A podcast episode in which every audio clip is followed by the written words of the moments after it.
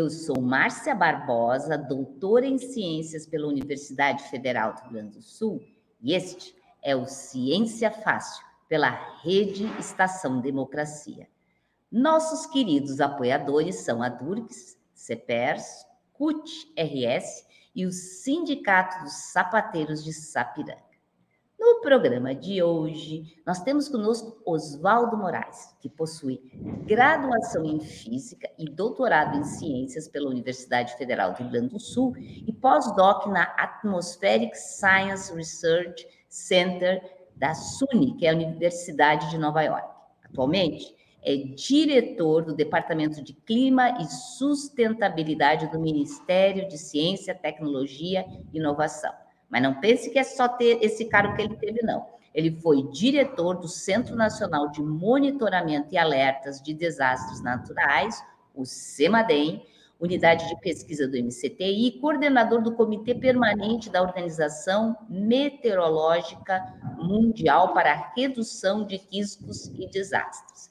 É membro do Comitê Assessor de Ciência e Tecnologia para as Américas e Caribe, do Escritório das Nações Unidas para, Unidas para a Redução de Riscos e Desastres. Então, já vem que o programa hoje vai ser sobre riscos e desastres. Foi diretor de políticas e programas temáticos do Ministério de Ciência, Tecnologia e Inovação, coordenador do Centro de Previsão de Tempo e Estudos Climáticos, do INPE, diretor científico da Fundação de Amparo à Pesquisa do Estado do Rio Grande do Sul, nossa querida FAPERGS. É professor titular da Universidade Federal de Santa Maria, onde ocupou diversos cargos.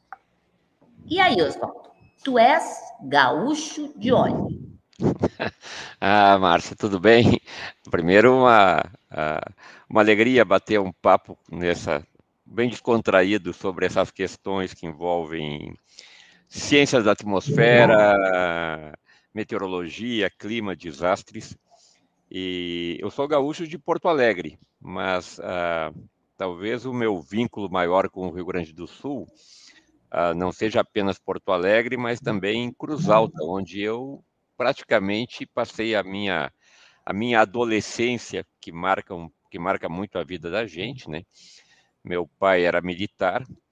Eu fui morar em Cruz Alta quando eu tinha seis anos, saí de lá quando eu tinha 18 anos, então eu fico sempre em dúvida se eu sou porto-alegrense ou cruzaltense.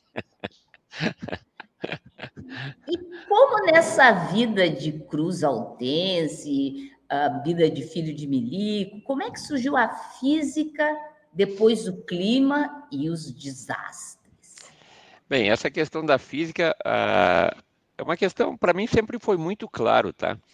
Uh, quando eu estava fazendo, naquela época a gente fazia o científico, né?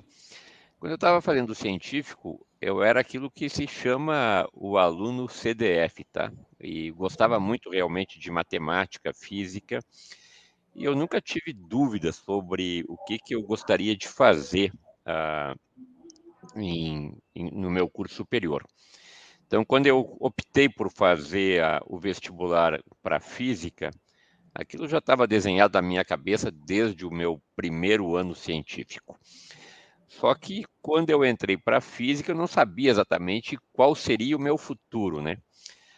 Obviamente que na escola secundária a gente não tinha muita noção entre a diferença entre a curso de licenciatura, curso de bacharelado, mas eu tenho a impressão de que uma das coisas mais gratificantes da época que eu estava na, no Instituto de Física ali no antigo prédio, ainda em frente à, à, à Redenção em Porto Alegre, eu tive a imensa felicidade de ter alguns professores que foram referências.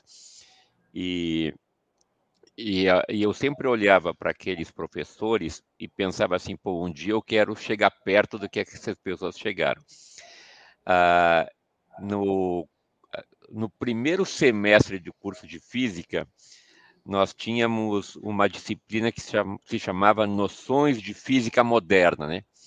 Ah, hoje em dia, a física moderna já tem uma coisa um pouco diferente do que tinha lá na década de 70, né? E eu lembro de que a primeira, a primeira palestra que foi dada para nós, que foi com o, ah, o professor, como é que ah, o, o Guerer, o Guerer foi dar uma palestra para nós, ele sentou, tinha uma mesa grande lá naquele, naquela sala que ficava em cima do antiga, da, do, da antiga biblioteca da física, o Guerer sentou na ponta da mesa, ficou o tempo inteiro mexendo com as mãos assim, e olhando para o chão e falando sobre mecânica quântica. para quem tinha saído do estudo do curso de graduação, e eu lembro que para mim tem uma coisa marcante. No meio da, da, da, do tempo, ele ficou umas 60 minutos falando sobre mecânica quântica, física nuclear. Ele levantou e escreveu a equação de Schrödinger no quadro. Imagina aquilo, aquilo era um choque visual mas além de ser um choque visual, aquilo era como colocar para nós, e a minha turma era uma turma muito boa, muito boa mesmo.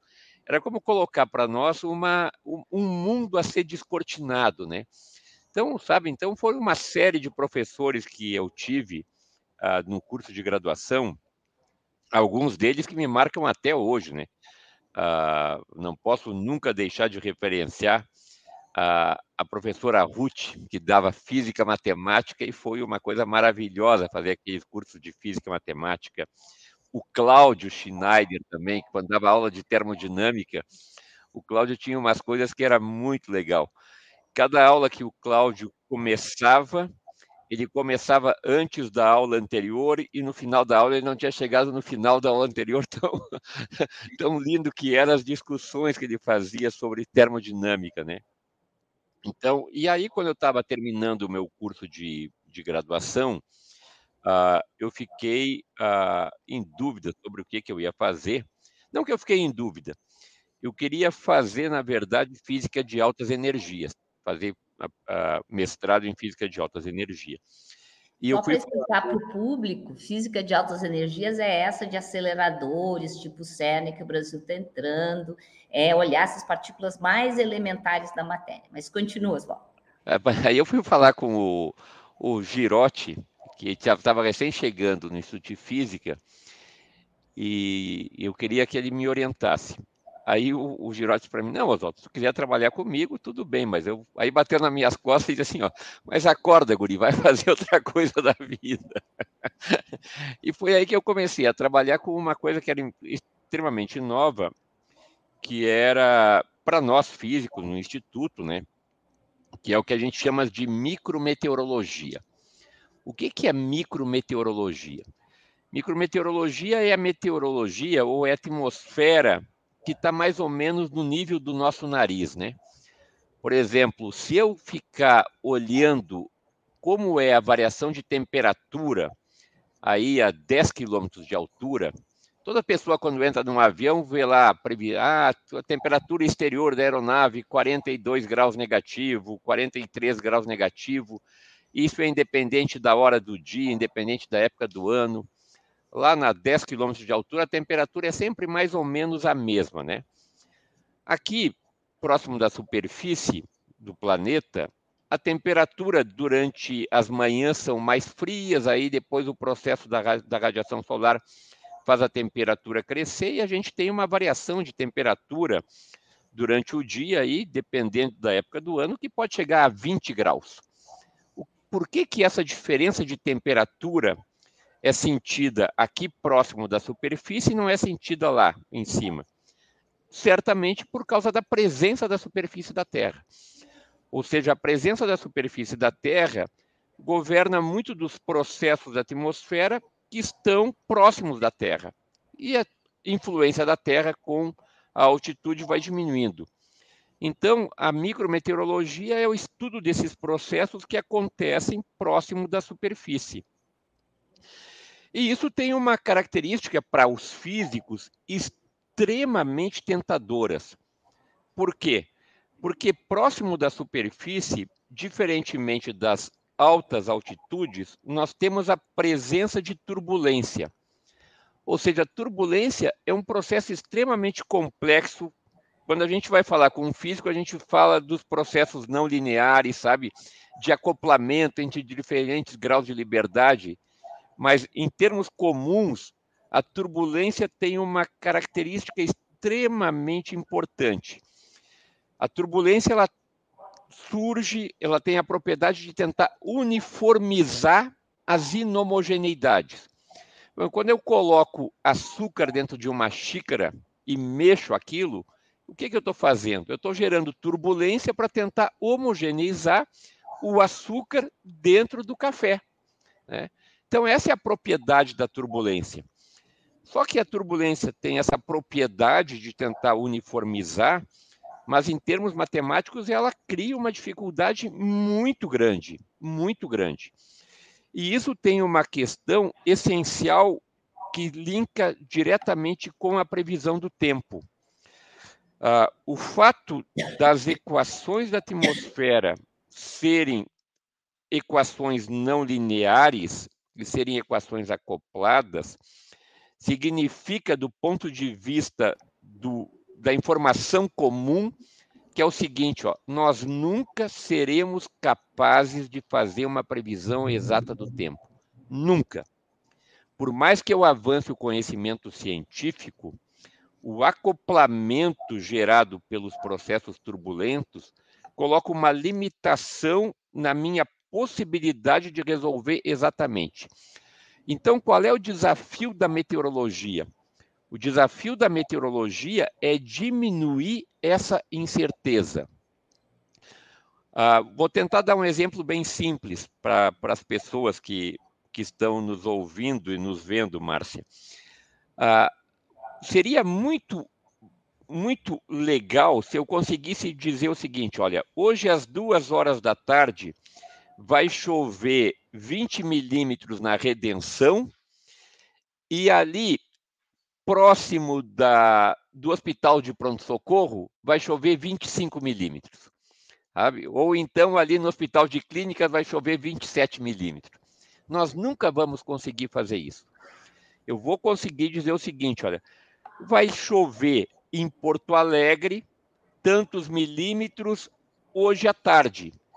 Em São Leopoldo vai chover 40 milímetros hoje à noite, mas eu nunca vou conseguir refinar essa informação para ter uma informação precisa de quando e onde vai chover. Então, essa é a, a, digamos assim, a limitação que a ciência meteorológica possui. Então, muitas vezes a gente diz assim, ah, a meteorologia errou. Ora, a meteorologia errou se eu estiver considerando que eu quero ter exatamente esse refinamento. Mas hoje, se nós olharmos as previsões de tempo comparativamente com o que nós tínhamos há 20 anos atrás, há 30 anos atrás, eu posso quase que ter a certeza que quando diz assim, ó, vai chover na região metropolitana amanhã, isso vai acontecer.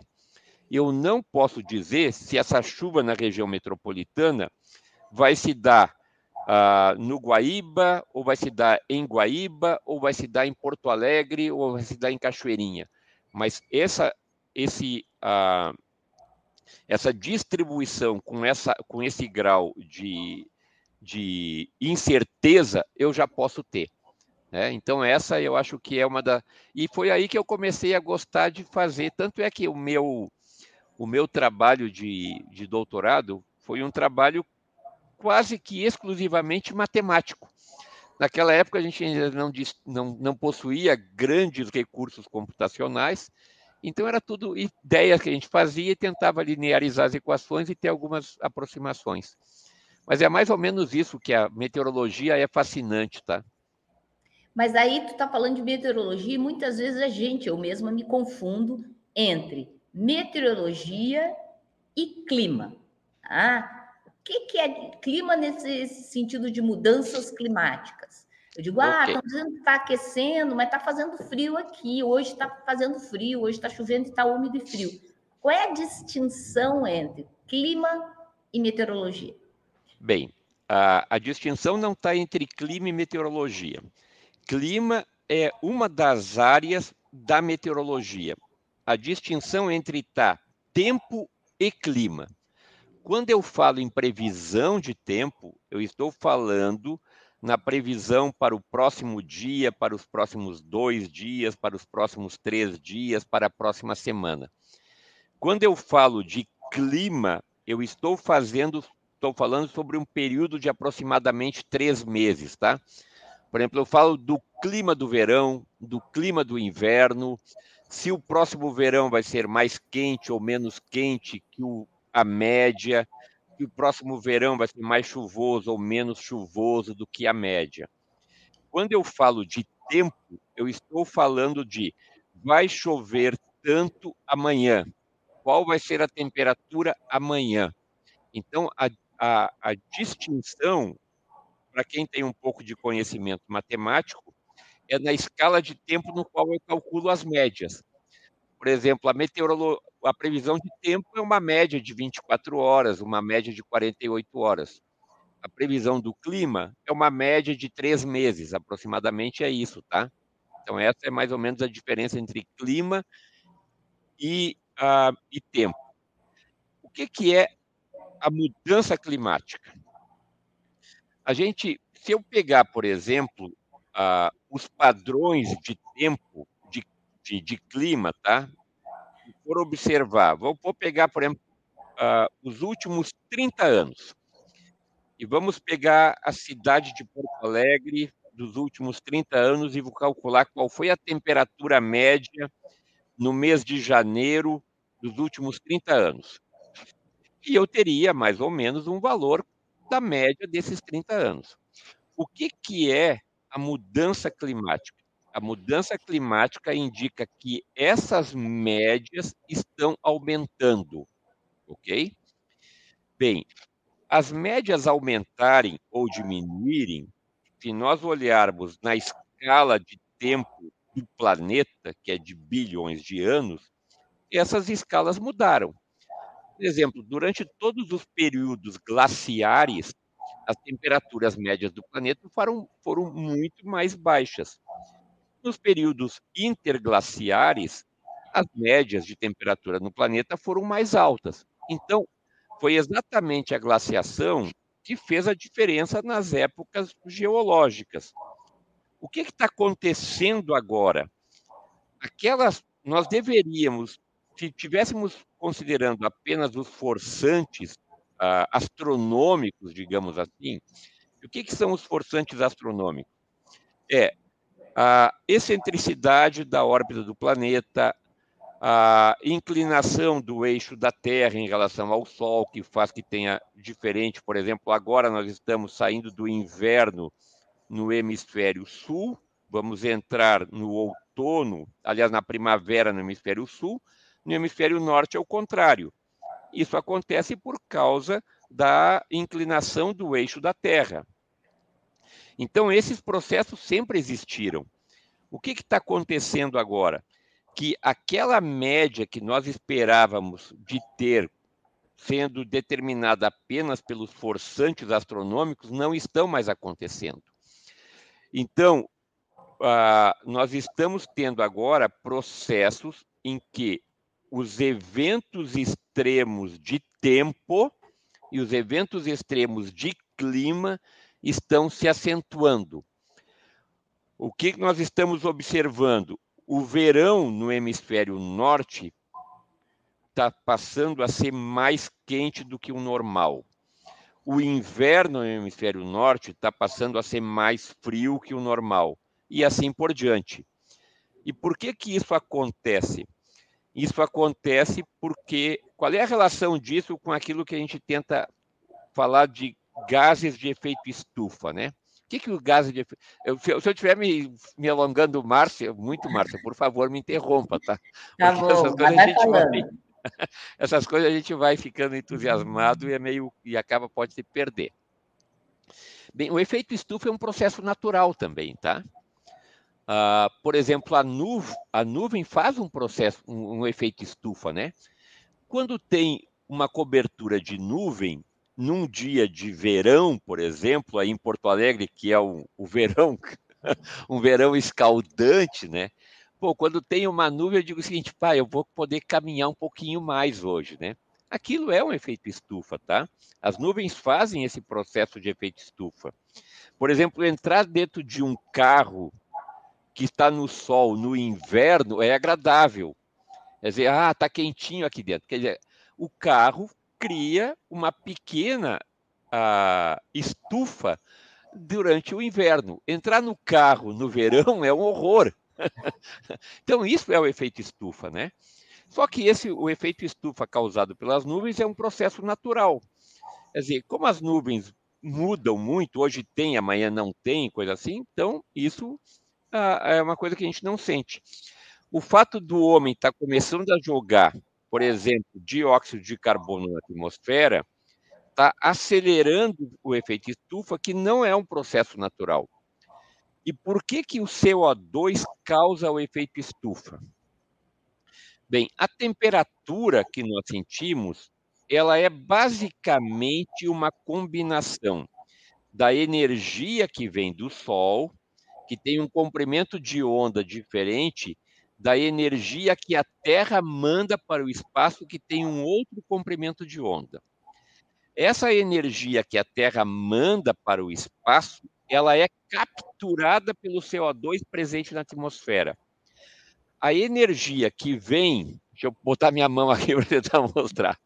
A energia que vem do Sol, a energia que vem do Sol, não a, a molécula de CO2 não captura essa energia que vem do Sol, mas ela captura a energia que vai da Terra. Então, quanto mais CO2 eu tiver, a energia que desce passa e a energia que deveria subir não passa. Então eu tenho mais energia concentrada. Isso é o efeito estufa causada pelo CO2. Basicamente. Então, assim, nós estamos aquecendo por causa do CO2, certo? Exatamente, é. Muito bem. E por que razão que a gente diz que a Amazônia é o pulmão do mundo? É porque as árvores estão ajudando a não mandar tanto CO2? Como é que funciona isso? Bem, o, qual é o processo? Basicamente, não apenas a Amazônia, tá? Qualquer uh, organismo que absorve carbono, uh, como uma árvore. Como é que uma árvore cresce? A árvore cresce porque ela vai absorvendo carbono através daquele processo que nós chamamos fotossíntese. O que, que é a fotossíntese? A fotossíntese é um processo de interação entre a radiação solar e, outro, e outros componentes que existem na atmosfera, quer dizer, a radiação solar penetra na árvore, pro, provoca reações químicas dentro da árvore, que transforma em carbono, e esse carbono vai sendo acumulado e a árvore vai crescendo. Então, a árvore cresce, digamos assim, durante o dia que tem sol, e durante a noite ela respira. Então, o crescimento de qualquer árvore, de qualquer uh, elemento da natureza que depende da fotossíntese, é um processo de absorção de carbono durante o dia e de, e de respiração durante a noite. É mais ou menos como a gente faz com o nosso salário. A gente recebe o salário no início do mês, a gente engorda muito. No final do mês, a gente está magrinho, né? E a gente vai gastando. Então, o crescimento de uma árvore é mais ou menos esse balanço, tá? Só que chega num limite que nem o nosso corpo, né? O nosso corpo, o nosso organismo vivo tem a capacidade de crescer durante uma certa idade e depois de uma certa idade, por mais que tu te alimente, por mais que tu tenha cuidados médicos, tu vai entrando em decomposição natural. Isso é da natureza. Assim também acontece com a floresta amazônica. Só que a floresta amazônica hoje já está num estágio que a gente não pode mais afirmar com toda certeza que ela é o pulmão do mundo, porque ela não é uma floresta jovem. Se ela fosse uma floresta jovem que estivesse ainda em crescimento, ela estaria absorvendo muito mais carbono pelo processo de fotossíntese de crescimento do que respirando.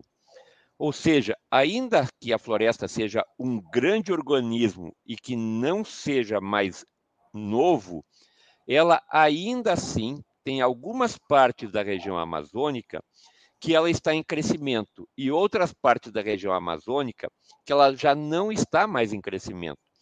Por exemplo, o lado oeste da floresta amazônica é muito diferente do lado leste da floresta amazônica. Então, existem algumas regiões da floresta que ela ainda está em crescimento e outras regiões ela já não está mais em crescimento. Então, dizer que a Amazônia hoje é um pulmão do mundo, como a gente ouviu dizer durante muito tempo, cientificamente já não é mais assim. Mas então isso significa o seguinte: ah, vamos cortar toda a Amazônia porque ela não está mais absorvendo? Não, aí tem um problema. Quando eu cortar toda a Amazônia, todo o carbono que está armazenado nas árvores vão ser jogado para a atmosfera. E aí eu vou acelerar muito mais o processo de efeito estufa, tá? Então, embora a Amazônia hoje não seja o pulmão do mundo, mas ela armazena uma enorme quantidade de carbono que, se for liberado, o processo de aquecimento vai ser muito maior. Mas a Amazônia tem outra coisa que é muito mais, ou talvez mais importante do que propriamente o fato de estar absorvendo carbono, né? É a biodiversidade contida na floresta amazônica.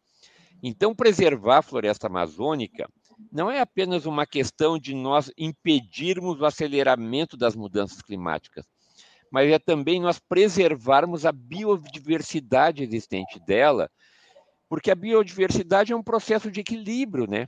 Equilíbrio entre diversas componentes que estão ali presentes, da natureza, da água, das árvores, do próprio ser humano que está lá dentro. A gente não pode esquecer também que o ser humano presente na floresta amazônica faz parte da biodiversidade, né? A biodiversidade não é só a florzinha que está lá, sabe? Não é só o peixinho. O ser humano que está na floresta amazônica também faz parte daquela biodiversidade. Nosso tempo está muito apertado, mas eu tenho que lhe perguntar uh, sobre o SEMADEM. O SEMADEM tá. avisa os riscos e nós tivemos aqui no Rio Grande do Sul recentemente uh, uma grande enchente, estamos tendo ciclones. O Semadem está avisando a sociedade gaúcha com antecedência sobre esses acidentes que estão acontecendo no estado do Rio Grande do Sul? Bem, mudando a, mudando a, a chave agora para falar de outra coisa, talvez eu possa, se tu me deixar, vou ficar mais seis horas falando.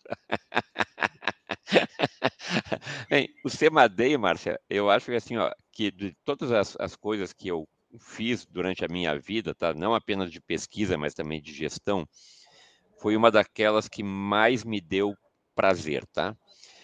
E em que sentido que o Semadem primeiro me deu prazer? Primeiro foi de abrir a minha mente para coisas que eu não imaginava. Como um físico clássico, eu sempre pensei que um aviso de previsão de tempo fosse similar ou fosse sinônimo de um alerta de desastre. E não é. Uma previsão de tempo é apenas uma porta de entrada para o alerta do desastre. Porque o que é o desastre? O desastre não é o evento meteorológico extremo. O desastre não é o ciclone. O desastre não é a frente fria. O desastre é o impacto do ciclone, o impacto do evento extremo, o impacto da, da, da, da frente fria, aonde ele vai acontecer?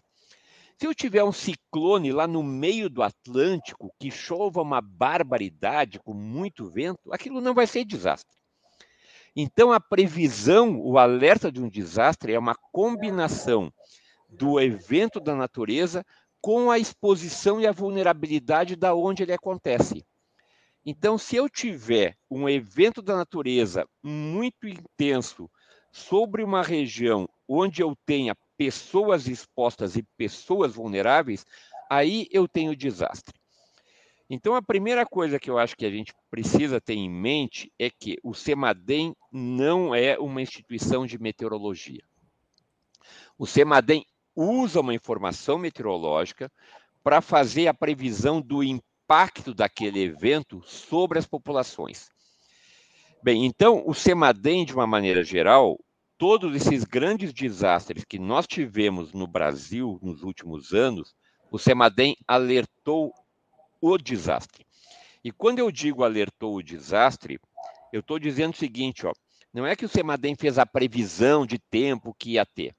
O CEMADEM fez a previsão do seguinte, ó, vai acontecer uma inundação, ou vai acontecer uma enxurrada, ou vai acontecer um deslizamento de terra, e tantas pessoas podem ser afetadas, e em que local do município aquelas pessoas se encontram.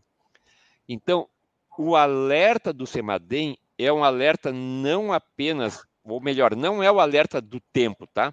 Mas é o alerta da consequência daquele evento, e a consequência ou é uma inundação, como foi o caso no Rio Grande do Sul, ou é uma enxurrada, como foi o caso de São Sebastião, em fevereiro desse ano, ou é o caso do deslizamento de terra, como foi em Petrópolis em fevereiro do último ano, e assim por diante. Então, essa é a beleza do CEMADEM, é de combinar a ciência da natureza com as ciências humanas e ciências sociais.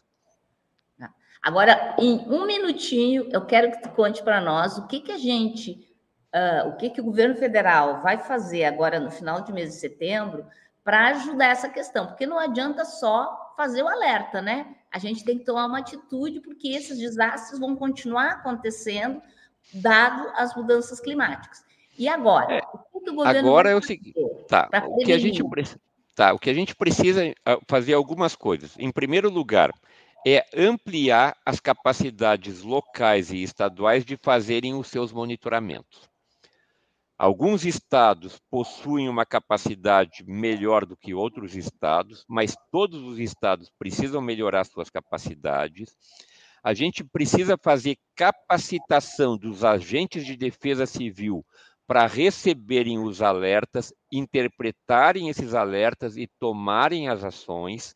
E nós precisamos também fazer ações de educação com a população. A população precisa entender como que ela percebe o risco e como ela conhece o risco. Porque o risco não é apenas conhecer, ah, vai chover. Não, o risco é o seguinte, ó, eu estou exposto e eu sou vulnerável àquilo. Vou tentar fazer um exemplo bem simples, tá, Márcia? Quando a gente vai fazer uma cirurgia, nós fizemos o quê? Uma análise. Nós escolhemos o médico, nós escolhemos o hospital, nós pedimos para o médico nos dizer qual é o risco que eu tenho de fazer aquela cirurgia ou não, que, que pode acontecer se a cirurgia não for bem sucedida, qual é o medicamento que eu vou ter que tomar depois, qual vai ser o período que eu vou ter para me recuperar. A mesma lógica de análise de uma cirurgia nós precisamos fazer para desastre. Então é isso que a gente está fazendo agora um esforço junto com outros ministérios para tentar criar aquilo que nós chamamos de gestão de risco. É isso que nós precisamos fazer. Obrigada, Oswaldo. Nosso tempo acabou. Este, então, foi o Ciência Fácil pela Rede Estação Democracia. Parceiros que retransmitem, Jornal Brasil Popular, Rede Soberania, Brasil de Fato RS, Portal Litoral Norte RS, TV Passo de Torres, Coletivo, Coalizão de Movimentos contra Discriminação Social, página da CUT RS, Jornal Já Porto Alegre, Ferrabras FM TV Caxias nossos queridos apoiadores CUT-RS, Adurgs, CEPERS e Sindicato dos Sapateiros de Sapiranga.